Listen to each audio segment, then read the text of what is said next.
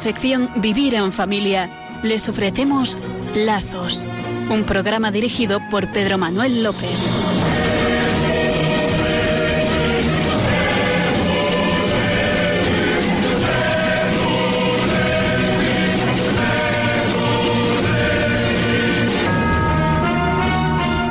Buenas noches, queridos oyentes de Radio María, desde Murcia. Y alabado sea nuestro Señor Jesucristo. Llevaremos hoy este programa, como es habitual, Pedro Manuel López que le habla, con la ayuda y colaboración de Francisco José Alonso y contando con el ínclito Fran Juárez en los servicios técnicos.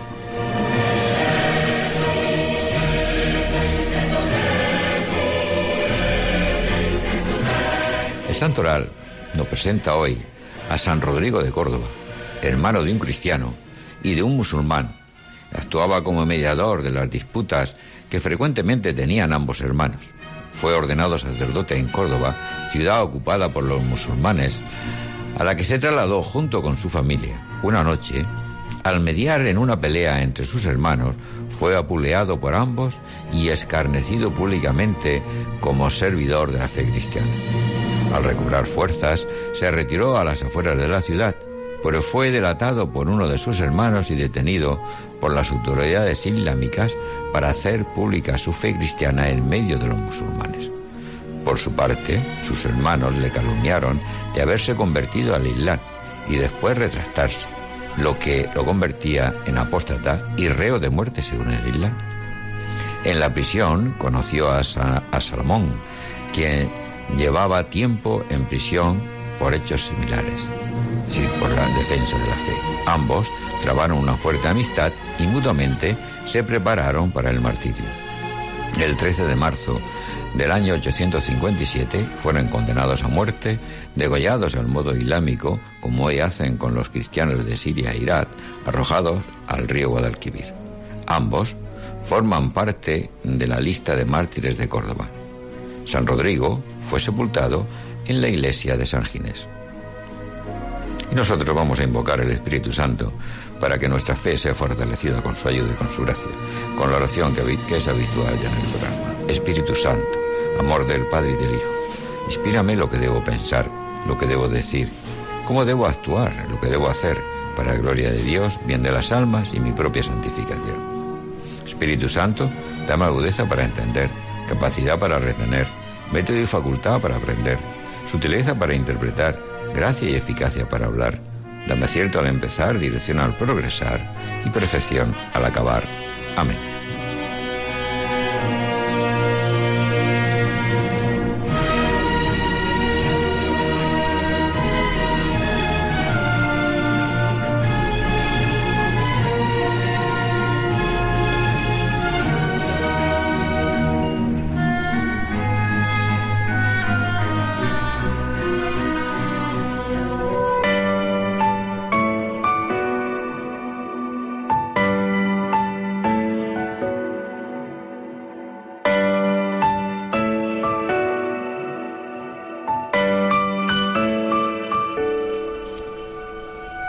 Hoy nos proponemos terminar con el tratamiento de la etapa próxima de preparación al matrimonio hasta puede que nos introduzcamos en la etapa inmediata de esta preparación. Veremos si da tiempo, porque el paso del programa lo dedicamos, el pasado programa, digo, lo dedicábamos a hablar sobre ciertas cosas impropias de este tiempo que luego son la base del matrimonio nulos, como por ejemplo el hecho de excluir el bien de los hijos o la apertura de la vida ya antes de casarse. Reiniciamos ahora el vademecum de posibles cuestiones que pueden surgir en esta etapa próxima a la preparación al matrimonio y hoy nos planteamos, en primer lugar, la siguiente. ¿Qué hechos y circunstancias pueden impedir que el matrimonio sea una opción libre según la normativa de la Iglesia? Pues en relación con esta cuestión, ¿qué hechos podrían afectar a que el matrimonio sea libremente contraído? Podíamos decir que el matrimonio viene constituido fundamentalmente por el consentimiento entre ambos cónyuges en casarse. Y el consentimiento, para que ser tal, tiene que ser un acto de la voluntad libre y voluntario, deliberado, con intención de casarse, con intención de matrimonio.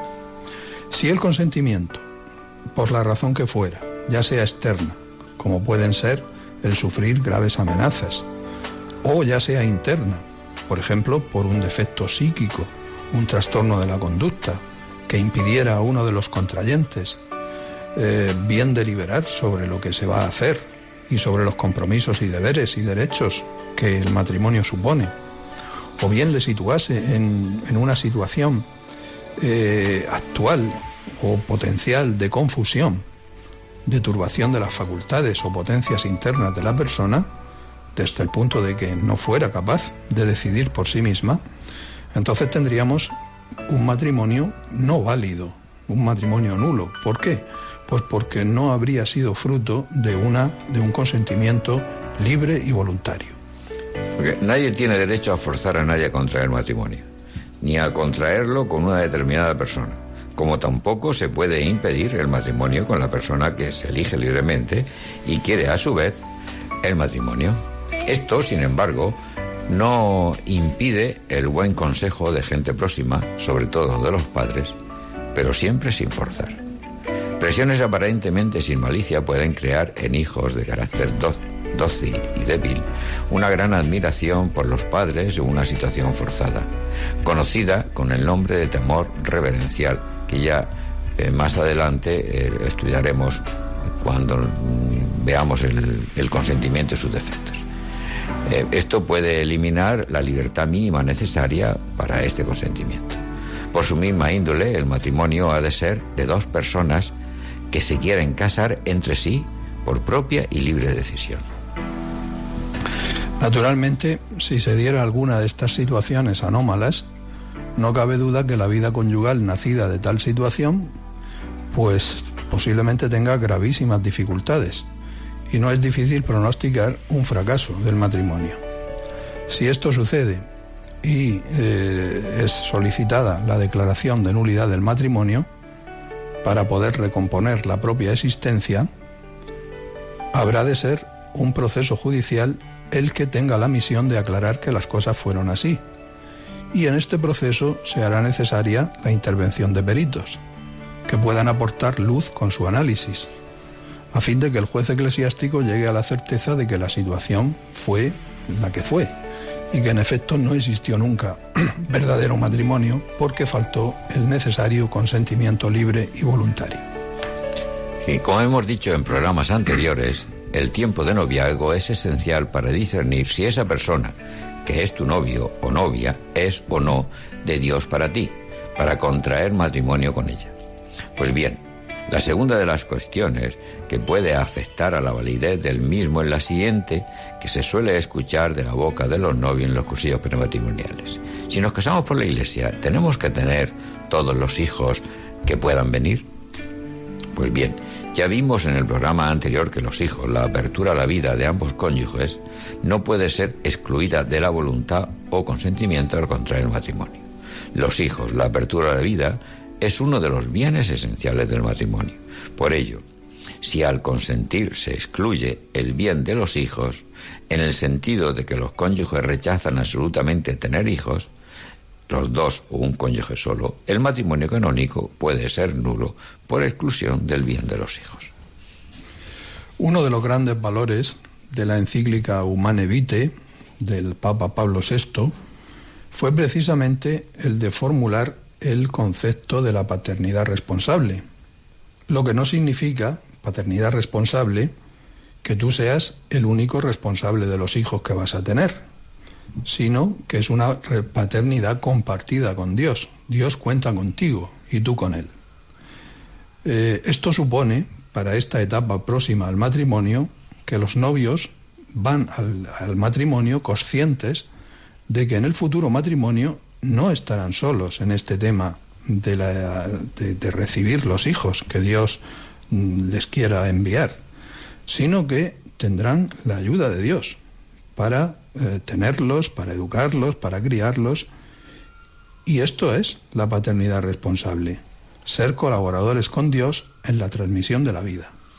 Sí, para mí hay una cosa esencial en esta cuestión. El matrimonio es necesario que discierna en cada momento con el deseo de hacer la voluntad de Dios a tenor de los acontecimientos que Dios va poniendo en cada momento, sabiendo que son esenciales la gracia de Dios y la generosidad o egoísmo de los esposos, de ambos, y teniendo presente la doctrina de la humana veite en el sentido de no separar el efecto unitivo y el progresivo.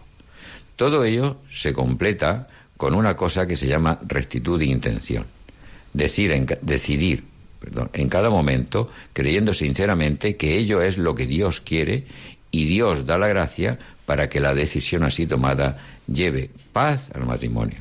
La solución, por tanto, a la duda no es formulable. Cada pareja ha de examinar su conciencia y ver hasta dónde llegan sus posibilidades y su generosidad con Dios y con la vida a lo largo del matrimonio. Ir al matrimonio con este deseo y Dios lo hará porque dicen los salmos, sea el Señor tu delicia y Él te dará lo que ansía tu corazón. Avancemos con otra cuestión, Francisco.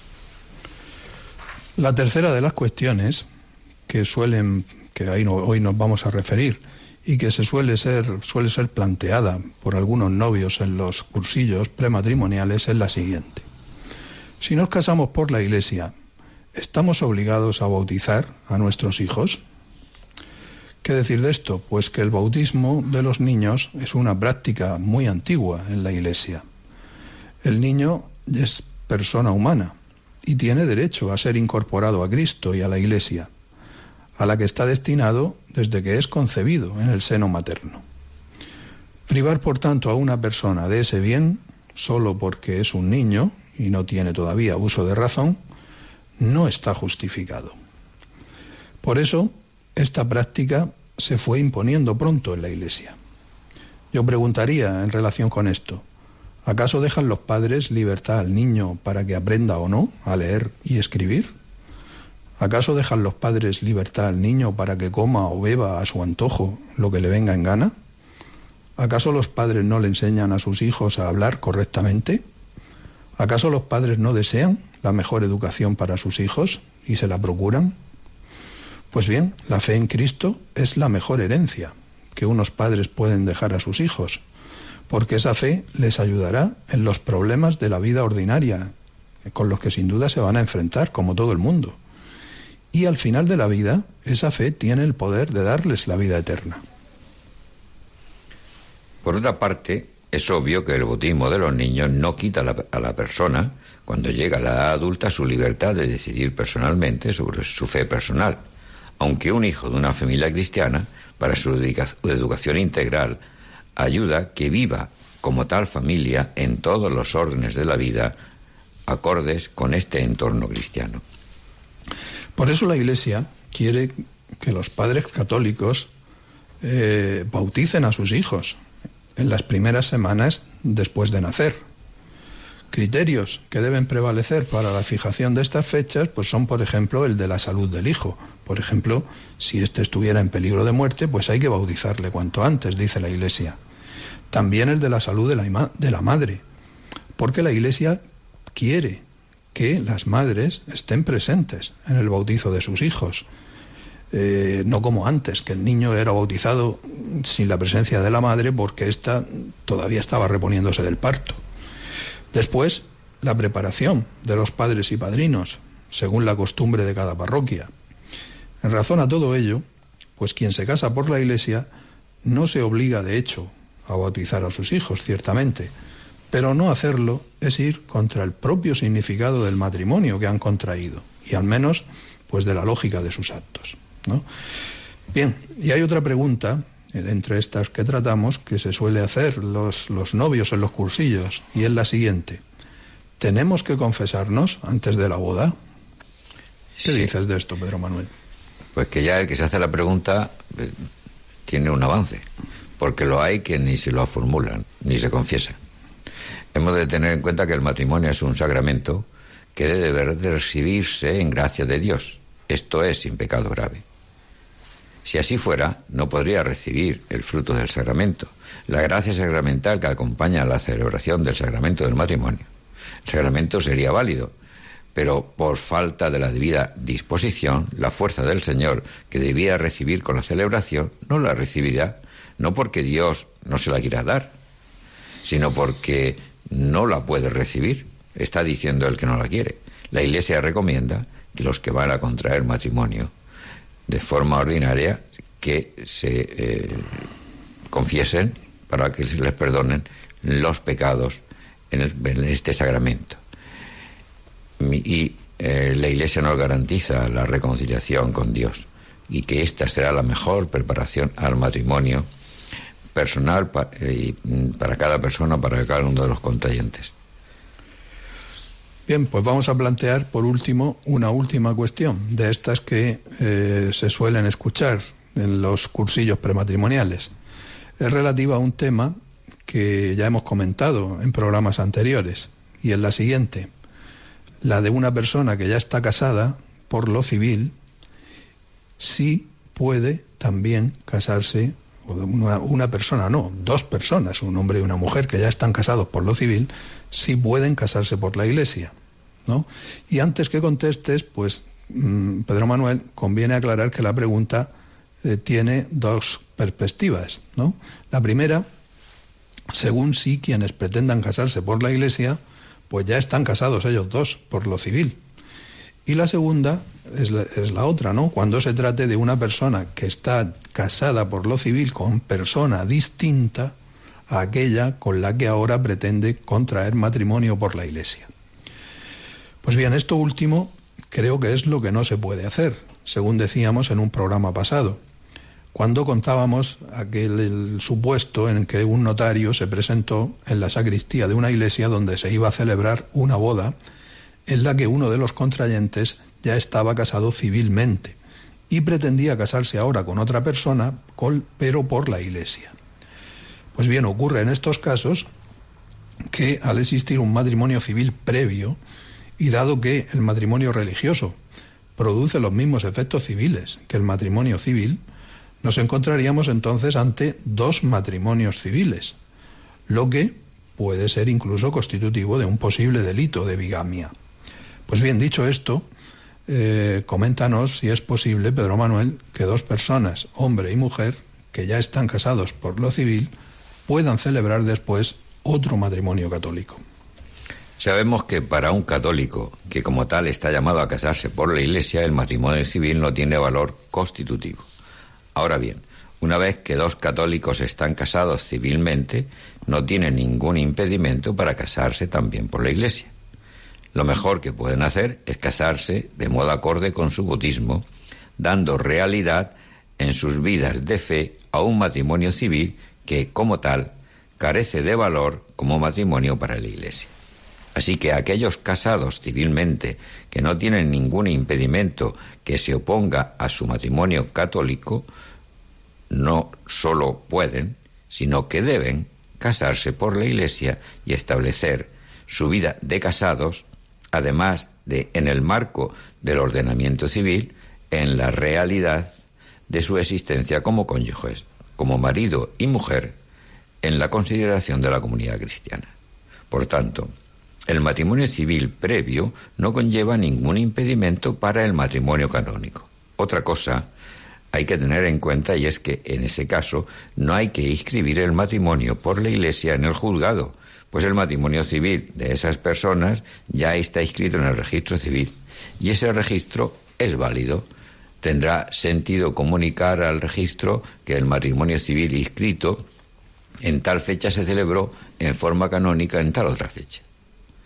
Y con esto mm, damos por terminada la parte relativa a la preparación remota al matrimonio. Introduce ¿no, Francisco en el canto. Bueno, pues hoy, ante el cada vez más asfixiante feminismo radical que nos rodea, y cuyo objetivo último, pues parece ser que es la destrucción de las mujeres, y con ellas, pues de la familia y de la sociedad, vamos a recordar unas palabras que el Papa Pío XII dirigió a los recién casados y que él tituló la, la, mujer como el sol de la familia y de la sociedad. Escuchemos bien porque estas palabras no van dirigidas a las mujeres, aunque son relativas a la mujer, sino que van dirigidas a nosotros, los hombres, porque somos los hombres los que tenemos que aprender muchísimo a querer y amar a nuestras mujeres. Ya nos lo dicen así los apóstoles San Pedro y San Pablo en sus cartas, que el marido tiene que amar a la mujer como Cristo ama a su iglesia. ¿Y cómo ama Cristo a su iglesia? Dando la vida por ella. Así tenemos que amar nosotros a nuestras mujeres. Con la ayuda de Dios, por supuesto, que hay que pedírselo. Pues bien, decía así el Papa Pío XII. La esposa y la madre es el sol de la familia. Es el sol con su generosidad y abnegación, con su constante prontitud, con su delicadeza vigilante y previsora en todo cuanto puede alegrar la vida a su marido y a sus hijos. Ella difunde en torno a sí luz y calor. Y si suele decirse de un matrimonio que es feliz, cuando cada uno de los cónyuges, al contraerlo, se consagra a ser feliz no a sí mismo, sino al otro, este noble sentimiento e intención, aunque les obligue a ambos, es sin embargo virtud principal de la mujer, que le nace con las palpitaciones de madre y con la madurez del corazón. Madurez que si recibe amarguras no quiere dar sino alegrías, si recibe humillaciones no quiere devolver sino dignidad y respeto, semejante al sol, que con sus albores alegra la nebulosa mañana y dora las nubes con los rayos de su ocaso. La esposa es el sol de la familia con la claridad de su mirada y con el fuego de su palabra. Mirada y palabra que penetran dulcemente en el alma, la vencen y enternecen, arrastrando al hombre a la alegría del bien y de la convivencia familiar. La esposa es el sol de la familia con su naturaleza, con su digna sencillez y con su majestad cristiana y honesta, así en el recogimiento y en la rectitud del espíritu, como en la sutil armonía de su porte y de su vestir, de su adorno y de su continente, reservado y a la par afectuoso. Oh si supieseis cuán profundos sentimientos de amor y gratitud suscita e imprime en el corazón del padre de familia y de los hijos semejante imagen de esposa y madre. Pues bien, como esto solo lo puede hacer Dios, cantémosle a Dios un cántico nuevo, nuevo en el sentido, hombres, de que amemos a nuestras mujeres como Dios ama a su iglesia, dando la vida por ella.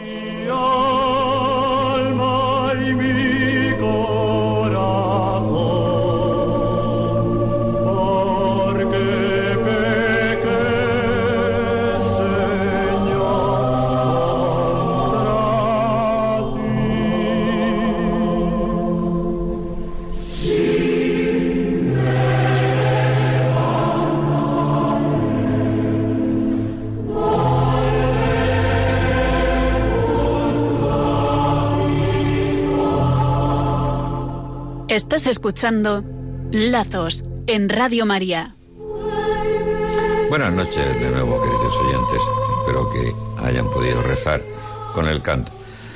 Hoy mm, vamos a, cambiar un poco porque por medio de Aletella he conocido la traducción de lo que una comunidad católica brasileña llama los diez mandamientos que te ayudarán a que tu familia tenga un poco de paz.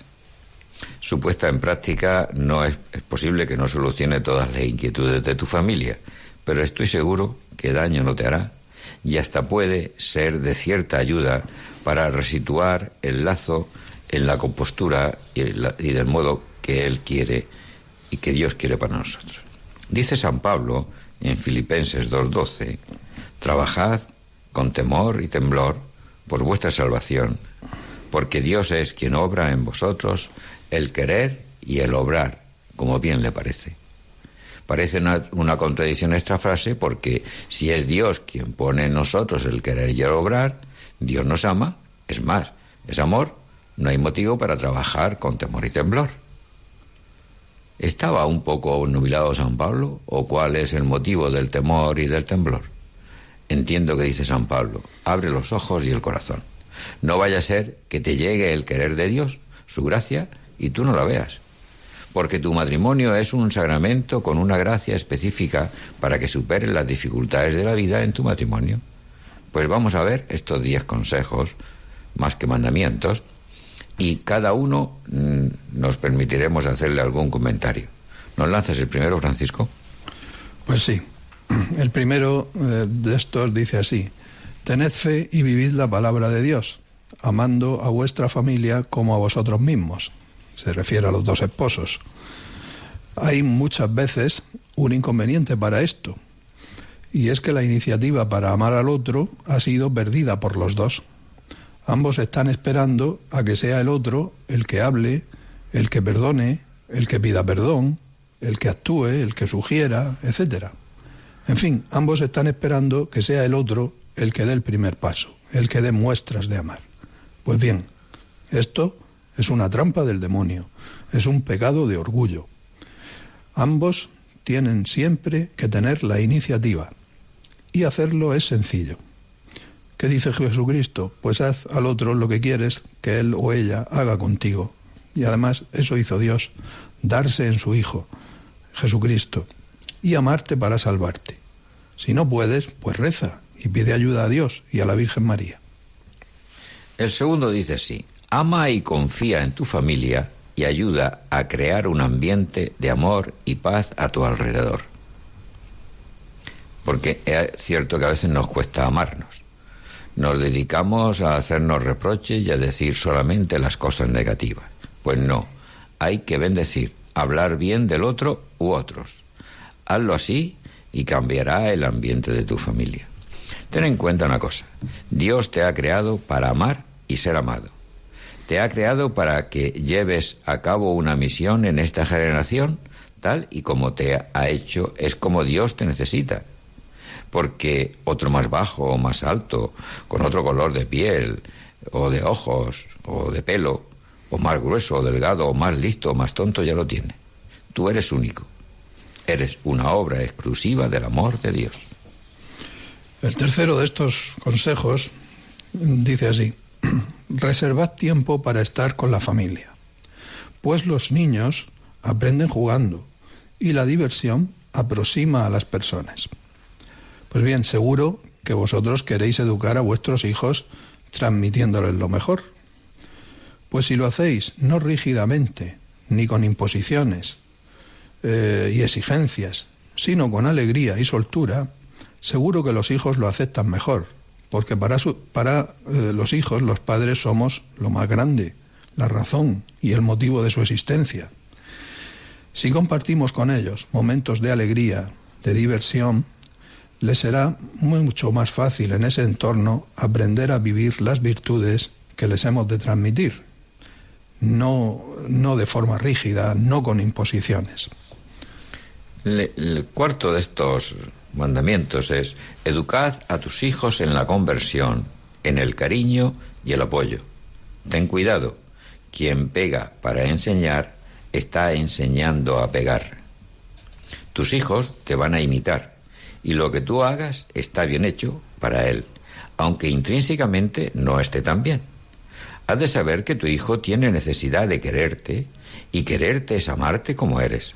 Cuando tienes un comportamiento no del todo correcto, es muy probable que tu hijo lo imite.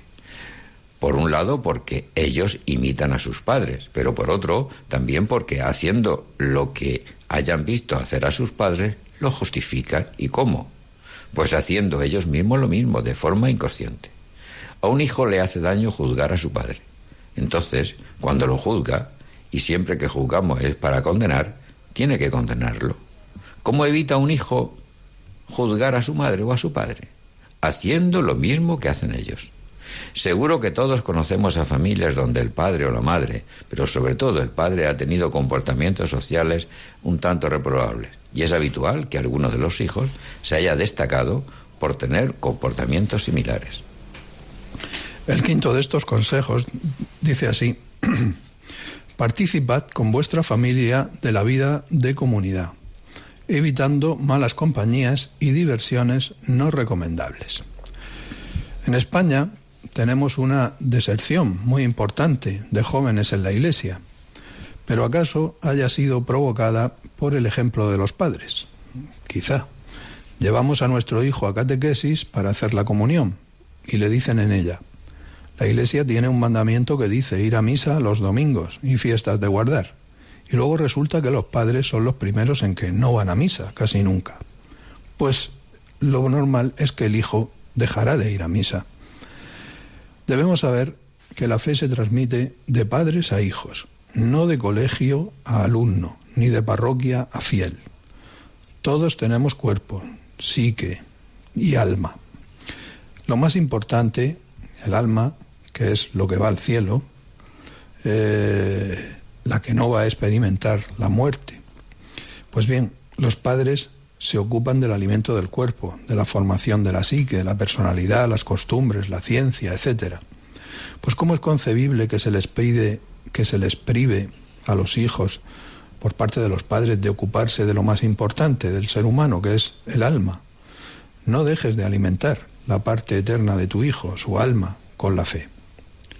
El sexto es, procurad resolver los problemas con calma y aprended con las situaciones difíciles, buscando en todo el lado positivo. Dice el refrán, lo primero es antes. Por eso tenemos que ordenar las cosas y no poner lo primero en segundo lugar. Lo primero, ante cualquier situación, es tu matrimonio, antes que tus hijos. Que tus hijos vean cómo os queréis y os perdonáis y les basta para ser felices. No metéis problemas en el alma porque luego son muy difíciles de sacar y arrasan la vida conyugal. Reza con tu cónyuge, pide luz sobre ese problema, pero sin olvidar que tu matrimonio es lo primero y que tu familia, en tu familia sois antes que cualquier problema. Ponlo en manos de Dios. Comentar entre vosotros a quién podéis pedir consejo, de ser necesario. Es posible que tengas que humillarte un poco. Pues da gracias a Dios porque te está proporcionando la oportunidad de ejercitar una virtud, la humildad. El otro camino el de poner el problema delante significa apesadumbrarte, perder la capacidad de diálogo con tu cónyuge, salirse de la comunidad de vida y amor a que está llamado el matrimonio. Los problemas y las crisis son para hacerle frente desde la calma, porque eso sucede para bien. Si nos encerramos en nuestro orgullo y lo rompemos todo, crisis significa crecimiento. Problema superado es crecimiento alcanzado. El séptimo dice así, compartid vuestros sentimientos con sinceridad, diciendo lo que piensas y escuchando lo que tu esposo o esposa e hijos quieren decir. Este consejo nos pone delante la posibilidad de ejercitar dos virtudes, al menos, la humildad y la paciencia. La humildad para que no te salgas de la verdad y compartas tanto lo bueno como sobre todo aquello que no te hace quedar tan bien delante de tu mujer o delante de tu esposo, o de tu marido. Este comportamiento realmente te hace ser valorado y aceptado cuando dices algo que no puede, que no, que no te deja bien delante de tu mujer o delante de tu marido. Si tus hijos y tu cónyuge te han escuchado decir la verdad en aquello que era un error o un fracaso tuyo, cuando le digas algo que es importante para ti, también lo tomarán en consideración. Por el contrario, si siempre cuentas historietas para eludir la responsabilidad de tus actos, esconderlos, etc., pues cuando hables en serio también será considerado como una historieta. Y decíamos que también se ejercita la paciencia, pues escuchar al otro a veces cosas que sabes o cosas que, que no te gusta oír, pues eh, pero que el otro necesita contarlas, necesita ser escuchado, pues eso es paciencia. Es importante escuchar a tu cónyuge y a tus hijos. Y no importa que eso ya lo conozcas o lo hayas vivido. Y nada más que empezar a hablar el hijo, el padre ya sabe el final y lo corta. Pues ten paciencia, escucha porque él necesita que ser escuchado. Necesita saber que eres importante para él, que le amas. Esto es sentirse querido por él. Sí, vamos a ir, ya, vamos por el octavo. Eh, tratad de respetar a las personas que piensan diferente de ti, pues las diferencias son una verdadera riqueza para cada uno y para el grupo. Este consejo es de tener en cuenta entre los esposos y entre padres e hijos, pero hoy lo veo esencialmente entre los esposos, porque todos somos diferentes y todos los hijos son diferentes. Pero Dios ha hecho el matrimonio entre un hombre y una mujer, y por tal, por ser hombre y por ser mujer, somos diferentes, física y psíquicamente. Además, somos personas. y por tal como nuestras propias, con, nuestras propias connotaciones y diferencias, aparte de las que conlleva el distinto sexo. Con esto quiero decir que encontrar diferencia y una diferencia que produzca controversia en, un matrimonio es muy fácil. Pero igual que anatómicamente somos complementarios, nuestra fisiología se complementa para ser una sola carne, las restantes diferencias que tienes con tu cónyuge son para ayudarte a ir al cielo, a ser santo. Aquellas diferencias que ves en el otro te ayudan a amar a tu cónyuge como es. Si tu cónyuge fuera igual que tú, o como tú quieres que eh, no lo podrías amar nunca siempre estarías de acuerdo. ¿Y sabes qué es lo que te va a salvar? ¿Lo que te va a meter en el cielo? Lo que hayas amado. Por eso la diferencia de tu cónyuge está para que la ames, para meterte en el cielo. Y eso también te enseña a vivir en el día a día. El noveno consejo que hemos, de estos que estamos comentando, dice así, tratad de dar buen ejemplo, pues la mejor palabra es nuestra forma de ser. Ante este consejo, lo primero que puede venirnos a la mente es decir, no seas pesado. Sí, no insistas a tiempo y a destiempo con el comportamiento que deben tener tus hijos, cómo deben ser, dando siempre pautas en todos los órdenes, morales, humanos, etc. Un ejemplo vale más que mil palabras. Por eso, si, por ejemplo, llegas a casa criticando a tu jefe o a los compañeros de trabajo, pues lo que estás enseñando a tu hijo es hacer lo mismo. No se lo dices a él, pero él te observa siempre. Si tienes una conversación con tu esposa, alabando cómo, por ejemplo, has engañado a alguien y has conseguido venderle algo caro o comprarle algo barato, pues tu hijo también aprenderá a mentir y a valorar más el dinero que a las personas y todos los males del mundo vienen por el afán de dinero, lo dice San Pablo. Por amor al dinero vienen guerras, estafas, asesinatos, robos, e inmigrantes fallecidos en pateras, refugiados sin asistencia, etc. En otro programa poníamos, si, si recordáis este ejemplo, ¿no? Vas a sacar unas entradas para el cine y el precio es más elevado para los niños de 7 años que para los de 6 tienes uno de siete, pero le dices a la taquilla que tiene seis. Y antes le has advertido al niño. Ya sabes que hoy tiene seis años y no siete. Pues no le has dicho el motivo, pero es seguro que él sí lo sabe y recuerda. Lo que hace su padre siempre está bien. Por eso, lo mejor es que te preguntes, mm, ¿qué quiero para mi hijo? ¿Mm? Eh, quiero que sea pues un, un pillín. ¿eh? Pues procura tener conciencia de, de las cosas, ¿no? que hacemos con ellos. Y por último, uno también importante. Pedís perdón cuando ofendas a alguien, especialmente a tu esposo o esposa. Y si lo hacéis delante de los hijos, todavía mejor. Y perdona de corazón cuando te sientas ofendido, pues el perdón es el mayor gesto de amor que podemos demostrar. Este completa a todos los anteriores. Has hecho algo mal, has dado un mal ejemplo a tu hijo, pues reconócelo ante él. Dile, tu padre ha hecho eso mal, ha estado mal por esto y por esto. Perdóname porque te he hecho daño dándote un mal ejemplo. Y si hay posibilidad de rectificarlo, hazlo. Y si además hay una persona a la que le has herido, repáralo y pídele perdón, según se pueda. Es posible que con esta pequeña humillación consigas sacar de un error una excelente enseñanza para tu hijo. Pedir perdón es algo tan grande que es un don de Dios. Humillarse y pedir perdón es propio, no es propio de la naturaleza humana. Cuando lo haces es porque Dios te da su gracia. Por eso cuando estás haciendo este mandamiento pidiendo disculpas o perdón a tus hijos, a tu marido, a un compañero, es por la gracia de Dios que está, que está actuando en ti. Por eso, cuando te venga la duda o el deseo de pedir perdón, no pierdas el tiempo, hazlo de inmediato. Y terminamos.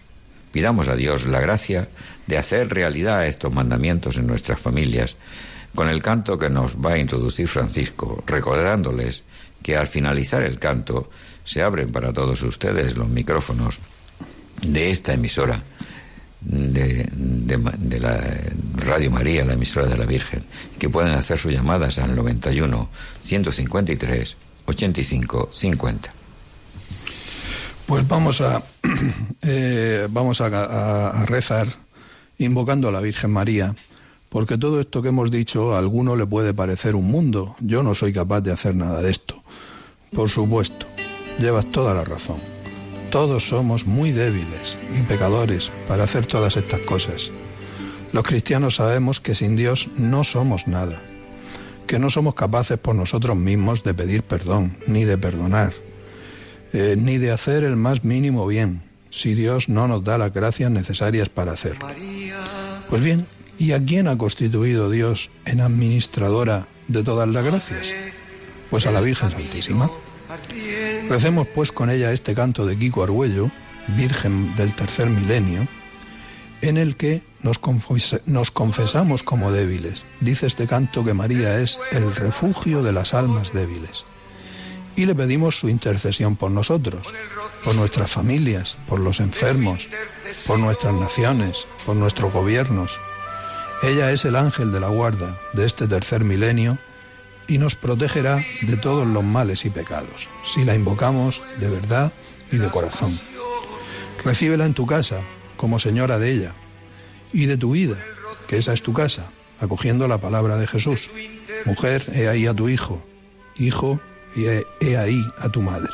Y dice el Evangelio que desde aquel momento el discípulo, que somos tú y yo, la recibió en su casa. Hagamos nosotros lo mismo, que Dios nos lo conceda.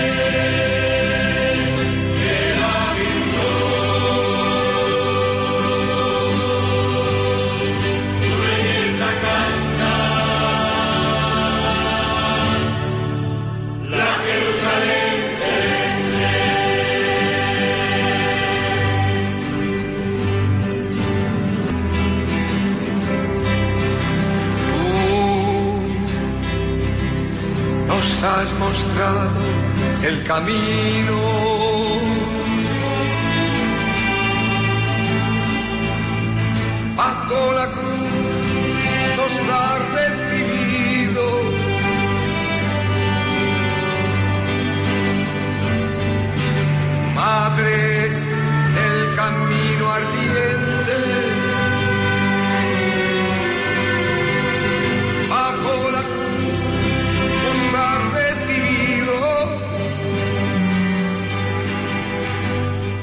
Estás escuchando Lazos en Radio María.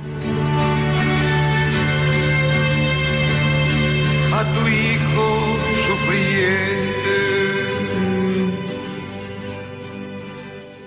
Buenas noches, queridos oyentes, desde Murcia nuevamente. Les recordamos que en esta tercera parte del programa pues abrimos los micrófonos a todos los oyentes de Radio María que quieran hacer algún comentario, consulta en relación con el tema que es el objeto del programa o en torno a cual gira, que es el matrimonio católico según las normas del Código de Derecho Canónico. Les recuerdo que el teléfono es el 91 153 85 50. Y estamos también, pues todos los días entre programa y programa, en el el correo electrónico al, lazos arroba radiomaria.es, al cual pueden dirigirnos cualquier duda que tengan en relación con esta materia. También pueden hacerlo a través de Facebook o de Twitter, arroba lazos Radio María. Y en este espacio, mientras que ustedes tienen la movilidad de llamar o no llamar, pues vamos haciendo comentarios en torno a este tema matrimonial y algunas preguntas que ya nos han hecho los oyentes. el, el otro día hablábamos, porque otra de las cosas que le hacemos es que nos envíen refranes, sobre todo en torno al matrimonio, y lo, los vamos comentando aquí en el programa. Ahora mismo nos llama eh, Manuel, Manuela de San Sebastián. Adelante, Manuela, buenas noches. Buenas noches. Mire, eh, es que me ha parecido estupendo este el programa de ahora. Era para decirle, por ejemplo, yo sí soy esta de pedir perdón si he hecho algo mal al marido o incluso si están los hijos o lo que sea, me gusta pedir perdón. Pero yo pienso, o por lo menos noto, que él cuando ha hecho algo malo no pide perdón nunca. Bueno, eh, él se lo pierde. Ya, pero es que me quedo yo muchas veces siempre soy yo la tonta no, no, no, no. El perdón, eh, creo que hemos dicho que el perdón es de Dios. Es decir, que cuando uno pide perdón, quien lo inspira y quien lo posibilita es Dios. Por lo tanto, eh, Manuela, cuando eh, sientes deseo de pedir perdón, necesidad de pedir perdón, eso lo está suscitando Dios. A tu marido también se lo suscita. Pero en su libertad dice, uy, mi orgullo no me deja. Pero eso es lo que te, lo único que te puede llevar a una cosa. Cuando veas que él se quedaría más a gusto pidiendo perdón, reza por él. Ya. Para, para que deje que Dios le dé la, esa gracia de pedir perdón. Ya, yo muchas veces es que esa duda la he tenido siempre. Y ahora, al ser esta noche, es el programa este, En digo, pues voy a llamar, porque es que me quedo siempre un poco ahí pensando, pero Dios mío, ah, vamos, que yo sé que ha, hecho algo que, que, yo no tengo culpa o que, eso, y nunca, no una vez, sino varias. Sí, sí. Pero mira, el amor, dice San Pablo, ama y haz lo que quieras. El perdonar, el perdonar es una muestra de amor inmensa. Perdonar al otro que te ha hecho algo mal, ¿no? Pues entonces, si lo estás perdonando, estás haciéndolo muy bien.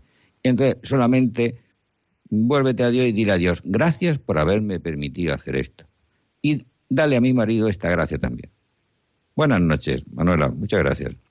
Nos llama también desde Córdoba Antonia. Adelante, Antonia, buenas noches. Hola, buenas noches. Mire, yo es que mm, sobre esto del matrimonio, pues veo yo que, que hoy en día, bueno, mm, antiguamente un poquito menos que ahora, ¿no? Porque yo veo que ahora los jóvenes se casan prácticamente sin saber lo que es el matrimonio cristiano. Yo creo que muchos por tradición o por porque, hombre, porque lo ven que es una cosa buena, ¿no? Pero yo veo que es que hay muy poquita formación para los jóvenes. En algunas parroquias yo sé que sí la hay, pero en general yo creo que hay muy poco para... Yo cuando mis hijas se fueron a casa, sobre todo una de ellas, ¿no? Que yo estuve preguntando y me dijeron, bueno, cuando se echó novio, y me decían, no, eso tienes que ir a las catequesis cuando ya tengan la fecha puesta. Entonces yo digo, bueno, cuando ya tienen la fecha puesta, yo, yo digo que mm, podían también orientar antes, ¿no?, de tener la fecha puesta para ver lo que es la vocación, que eso de saber lo que es la vocación al matrimonio, yo mm, la verdad es que está toda mi vida en la iglesia y casi me estoy enterando ahora escuchando Radio María en unos programas, en otros, entonces yo sabía que eso era un sacramento de Dios, pero vamos que mm, entenderlo lo estoy empezando a entender ahora, ¿no? Pues con este programa, con el catecismo, esta tarde precisamente estaba hablando el padre sobre los sacramentos, esos que son para la salvación de los demás, que no son para la... Entonces, mm, o sea, mm, yo veo que, que, que, que, sabíamos muy poco de eso, que tenían que haber más... Antonia, ¿Sabe lo que estás pensando? Lo mismo que el Papa. ¿Mm? El Papa ha dicho, eh, hágase una pastoral integral en cada diócesis. Y la preparación al matrimonio, mm, hágase eh, donde sea posible todo un catecumenado para preparar a los novios. Para que se enteren no solamente lo que es el matrimonio, sino para que... que le hablen de lo que es la vocación antes de que elijan cuando son jovencitos, con 14 años, con 13, con... Que ellos vean la, diferente vocación, porque es que, claro, yo me casé creyéndome que la vocación la elegía yo, que a mí me daban tres opciones, yo era la que elegía y ahora me estoy enterando, por, por precisamente por el programa del catecismo, que la vocación te viene dada, que no, que tú lo que tienes que preocupar es saber lo que Dios quiere de ti. Efectivamente, efectivamente. Pero mira, mm, te, insisto sobre lo que decía el Papa Francisco.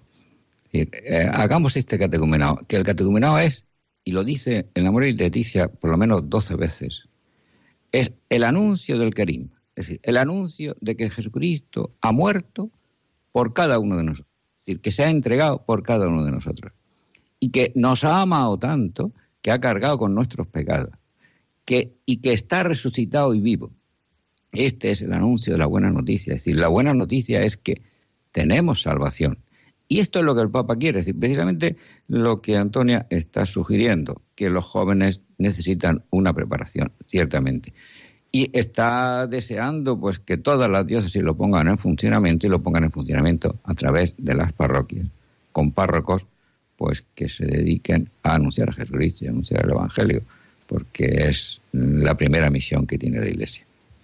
De acuerdo, Antonia, muchas gracias.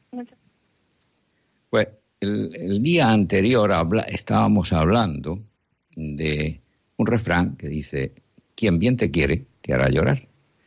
Y eh, nos llegó la hora en que tuvimos que parar el programa, no habíamos, terminado por lo menos lo que yo quería decir de este refrán.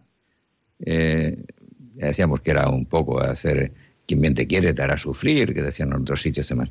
Pero yo lo quería eh, darle una interpretación y es que el demonio, aparentemente, no viene nunca a hacerte sufrir, no viene nunca a hacerte llorar, viene siempre a adularte para que caigas. Y como decía el Papa Francisco en el diálogo que empezó a hablar con Eva, con, con el demonio, regalándole el oído a Eva, y hablándole de lo grande que iba a ser, iba a ser como Dios, le dijo el demonio a Eva. Y el Papa nos decía hace unos días en la humildad de Santa Marta, literalmente, hablando con el día que se proclamó esta lectura de primera lectura en la misa. Porque cuando el diablo engaña a una persona, lo hace con el diálogo. Pues en los matrimonios, que también sucede con mucha frecuencia, mm, te voy a decir un momento en que ese diálogo es del demonio y no de Dios. Siempre que te viene un pensamiento sobre algo que tú haces muy bien y tu cónyuge muy mal, o a la inversa, porque también te lo puede poner primero lo mal que lo hace el otro y lo bien que lo haces tú. Pues bien, ese pensamiento es un diálogo típico del demonio, porque el amor, dice San Pablo, disculpa siempre, no acusa nunca. Pues cuando te vienen esos pensamientos que te hacen sentirte por encima de tu cónyuge o de los demás que te rodean, piénsatelo y dile al demonio que no quieres dialogar con él, porque si entras en el diálogo con él, te vencerá, te engañará. No me lo invento, es que me ha engañado muchas veces y el Papa nos lo ha advertido. Pues mejor es amar, aunque haya que sufrir un poco, que dejarse seducir por el demonio. Ama ya lo que quieras, nos decía San Pablo y decía ahora este oyente. Pero si opinas sobre los malos que son los otros y lo bueno que eres tú, no estás amando, estás juzgando. Por eso, quien bien te quiere, te hará llorar. Es decir, cuando corriges a tu hijo, aunque tu hijo llore, ahora que está esto tan moda de la moda lo de los móviles, cuando tu hijo no tiene un móvil hasta la edad que es conveniente que lo tenga, aunque llore, lo que estás haciendo es amándolo. Estás queriéndolo de verdad. Siempre el amor, siempre que se ama, se pierde un poco la vida. Y parece que cuando un hijo te llora, parece que la vida se te va un poquito. Pero hay que llorar un poco cuando toca. Y cuando toca y hay que llorar, es para bien siempre. Siempre es para bien. Por eso yo espero que el Señor nos ayude a que cuando tengamos que llorar, llorar y cuando no, pues mm, eh, podamos sufrir. como decía Santa Teresa de Jesús, dice, cuando, cuando ayuno, ayuno, y cuando perdís, perdís. Pues buenas noches, queridos oyentes, porque me indican que llegamos al final de la hora. Solamente pedirles que recen por nosotros, por los voluntarios de Radio María, que somos pecadores, y que el Señor nos bendiga, nos guarde de todo mal y nos lleve a la vida eterna. Continúen con la sintonía de esta emisora, la emisora de la Virgen, Radio María. Buenas noches.